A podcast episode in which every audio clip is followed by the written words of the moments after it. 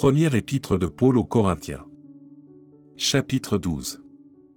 Pour ce qui concerne les dons spirituels, je ne veux pas, frères, que vous soyez dans l'ignorance. Vous savez que, lorsque vous étiez païens, vous vous laissiez entraîner vers les idoles muettes, selon que vous étiez conduits. C'est pourquoi je vous déclare que nul, s'il parle par l'Esprit de Dieu, ne dit, Jésus est anathème. Et que nul ne peut dire, Jésus est le Seigneur. Si ce n'est par le Saint-Esprit. Il y a diversité de dons, mais le même Esprit, diversité de ministères, mais le même Seigneur, diversité d'opérations, mais le même Dieu qui opère tout en tous.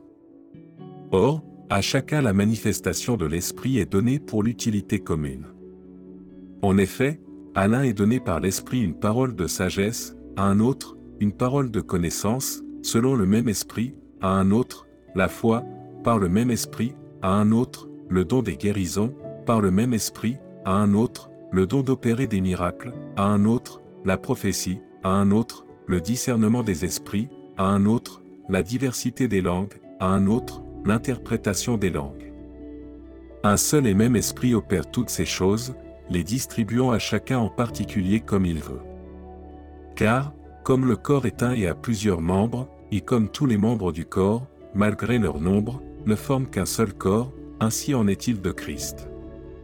Nous avons tous, en effet, été baptisés dans un seul esprit, pour former un seul corps, soit juif, soit grec, soit esclave, soit libre, et nous avons tous été abreuvés d'un seul esprit. Ainsi le corps n'est pas un seul membre, mais il est formé de plusieurs membres.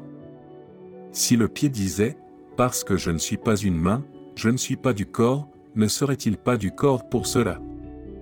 Et si l'oreille disait, parce que je ne suis pas un œil, je ne suis pas du corps, ne serait-elle pas du corps pour cela? Si tout le corps était œil, où serait l'ouïe? S'il était tout ouïe, où serait l'odorat? Maintenant Dieu a placé chacun des membres dans le corps comme il a voulu.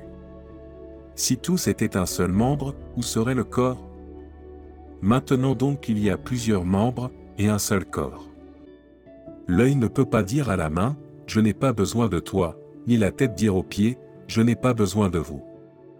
Mais bien plutôt, les membres du corps qui paraissent être les plus faibles sont nécessaires, et ceux que nous estimons être les moins honorables du corps, nous les entourons d'un plus grand honneur.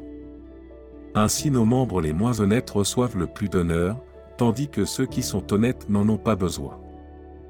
Dieu a disposé le corps de manière à donner plus d'honneur à ceux qui en manquaient, afin qu'il n'y ait pas de division dans le corps, mais que les membres aient également soin les uns des autres.